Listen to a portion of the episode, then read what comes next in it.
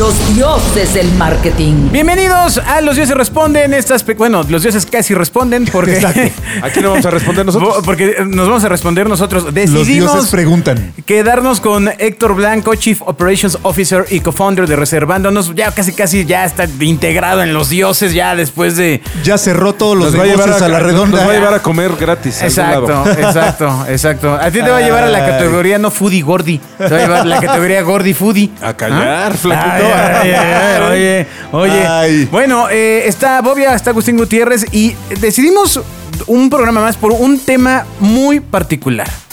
que- Exacto. Que, salió en, en- en la plática pasada, que es eh, que al final Héctor sí tiene una experiencia este, de vida Terrenal. llevando una idea, echándola a arrancar, haciéndola una startup, ¿no? Exacto. Este Y- concepto idílico del startup, ¿no? Que decir, oye, pero mi empresa de dulces puede ser una startup. ¿Cuál, No, ya, ya, ya cuál es la diferencia? ¿Dónde está la cosa? Y este proceso en el, en el que todo el mundo sueña que vienen los grandes, la, la gran empresa a- a darte el coaching y la lana y decirte cómo sí, qué ajustes, qué no ajustes. Y que normalmente todo mundo además está esperando a estos tres señores este, que nada más ves la sombra detrás de un, de un vidrio y que, que traen carretadas de dinero para Así invertir en tu negocio. él. No, pues cada quien se los imagina, pero. no, no, no. pero- Bueno, y también mucho de la consecuencia de la versión gringa de Shark Tank, ¿no? Claro. No, no Dragon's Den de BBC, que bueno. Ah, ese- o sea, ese es- ese, ese es otro, programa. otro programa. A ver, Héctor, cuéntanos cómo fue el proceso de capitalizar tu empresa. Bien, pues eh, nosotros eh, para Nightcode, ahora reservándonos, eh, lo que hicimos primero es aplicar a las becas que por aquel entonces se daban del INADEM. No sé si se acuerdan del Instituto, el Instituto Nacional del Emprendedor. Sacaba convocatorias y si tú presentabas ideas innovadoras, eh, te, daba, te daban capital para llevarlas que era a cabo. capital de riesgo, además. Exacto. Primero, una idea innovadora. Eso- No, no, no mi distribuidora de dulces. Bueno, al No, final... puede ser una distribuidora de dulces Sí. si, si- si está bien fundamentada. Claro, puede ser sí. bolero si quieres. Sí, había en aquel momento asesores. De hecho, nosotros por ahí llegamos a, a Startup México. Marcus Dantus y todo su equipo nos ayudan mucho a montar una propuesta de valor, a hacer nuestro business model canvas. Nos dan eh, eh, clases de contratos, de cómo hacer un plan financiero. Buscamos un financiero. Y Darle forma a la idea. Exactamente. Y empezamos pues ahí a tirar del, del lápiz, ¿no? Pues vamos a vender un montón.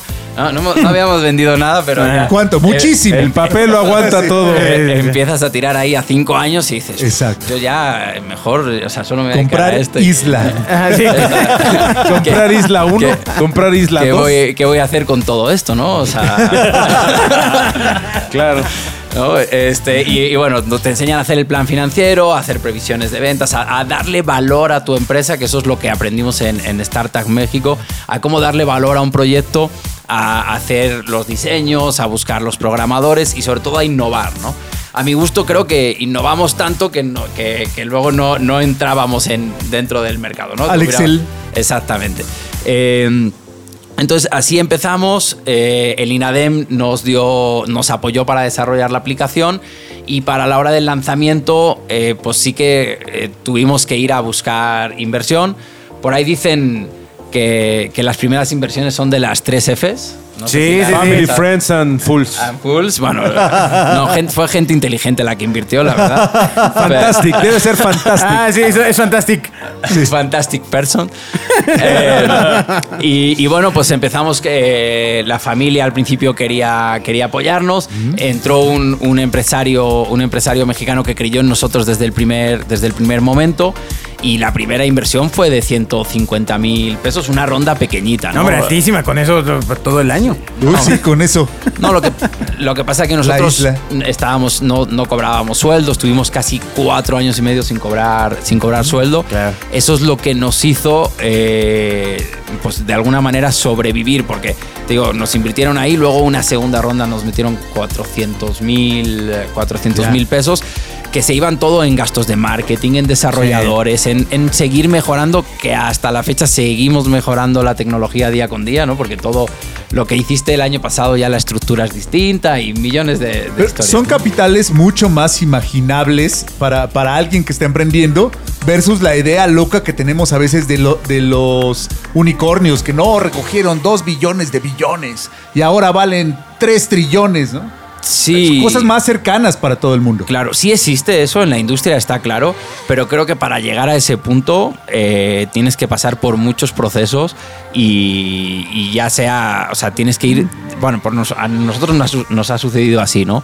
Poco a poco y vas capitalizando, vas traqueando, vas agarrando valor, eh, marca, usuarios y ya empiezas a, a tener un valor. En nuestra industria es verdad que ha habido movimientos de empresas que las ha comprado TripAdvisor, que las ha Claro. comprado que las ha comprado Booking por miles de millones de dólares. Así existe, o sea, existe esa posibilidad, pero yo, yo no trabajo día a día con la idea de, de- de- no, exacto. Yo tengo mis, mis vis- mi visión y mi visión enfocada en aportar valor. Y el día, si, al- si alguien llega. viene por y- añadidura, si y- haces bien la chamba, solito vendrá exacto. eso, ¿no? Pero no es como que planteo una idea y alguien me la compra, ¿no? O sea, cuando nadie cambia, en España dice nadie cambia eh, duros por pesetas, ¿no? No te Acá, es, acá es oro por espejitos, luego te explico. Pero fíjate, hay, una, hay, una, hay, una, hay un punto que es bien interesante que me llama mucho la atención, que es por un lado al emprendedor de alguna manera lo trata de empoderar, ¿no? Y, y de decirte que sí puedes y bla, bla, bla. Pero por el otro lado, lo que veo contigo, por lo menos contigo, es, es que tuviste la humildad de decir, pues sí, traigo la idea, traigo las ganas, pero necesito ayuda, ¿no? Y de, y de hacer un alto y decir, oigan, pues sí necesito que alguien más profesional, que tiene más camino recorrido, me diga el por dónde, que me coache, que me diga, la estás cagando y es por acá, güey, y esto no va a funcionar. Y, es, y eso también creo que es una parte bien importante del, del emprendedor que nos está oyendo allá afuera, ¿Qué, ¿no? qué en parte de la empresa entregas o, o- o no cuando obtienes este tipo de asesorías, por ejemplo? O sea, ¿qué, qué es lo que das a cambio? En, en el caso de, de Startup México, como fue una beca del, del INADEM, eh, fue totalmente subsidiado por el, por el gobierno. y, Qué bonito, man. Y, la verdad que el proyecto del, del INADEM era un proyecto maravilloso.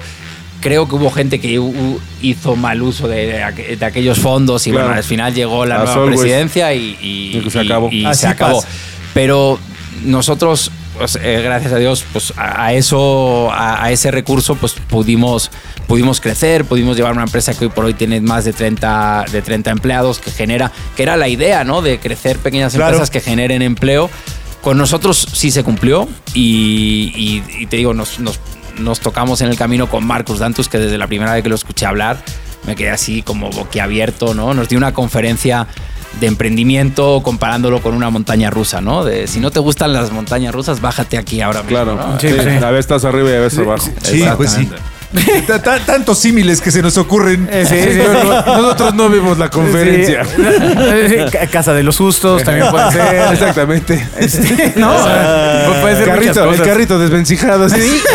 Secuestro Express. Sí, hay tantos juegos de la feria. Ay, terrible. Oye, bueno, y entonces ya eh, estás en ese punto y eh, dinos algo para ir cerrando. ¿Qué son las cosas que desmitificaste eh, en tu experiencia al, al emprender? Que dijiste, chale, yo, yo esperaba o lo que yo pensaba que iba a pasar O era esto. no creía que podía pasar esto, ¿no?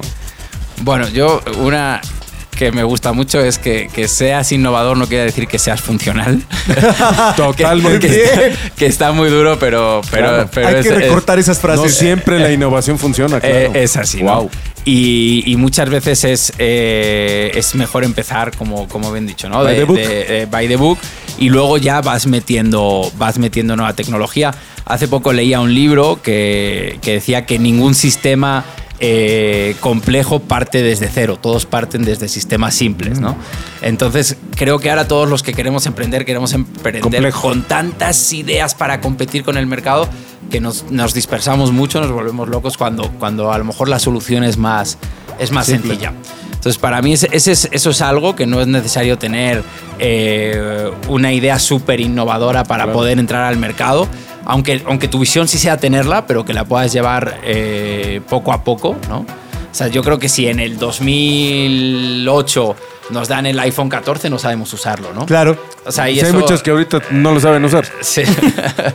Entonces yo creo que bueno, por ahí, por ahí es eso y, y, y luego pues que no, no es magia. Vamos, yo por lo menos hablo por mí, no, no sucede de que tengo una idea, la pego y al día siguiente ya mi web está llena de visitas, eh, eh, muchas descargas, es, es todo un proceso de poco a poco y de, y de ir optimizando y, y, pues no es, no es un camino rápido. Por, Claro. lo, menos, por lo menos a mí se me Oiga, está yo manera. Desmontar el mito del éxito instantáneo. Mm, A mí no me- se me ha dado así y cuando he tenido éxito eh, momentáneamente, luego he tenido fracasos y me ha tocado volver a, a Ni- meterme ni- en la ni el rienda. Chapo fue instantáneo, güey. Sí. O sea, para que me entiendas. Pero mi, mi- Tuvo que mi cavar el última, mi túnel. última pregunta contigo es, evidentemente en todo este proceso que hablas de, desde 2008, desde que llegaste a México, quizás no sé cuántos sean los últimos años en los que ya agarraste la punta de la madeja y sabes que es esa y le jalas y te empieza a ir bien. Se debe haber acercado mucha gente a, a ofrecerte negocios y a decirte, oye, este, emprendemos y traigo este proyecto. ¿Qué haces en esos momentos?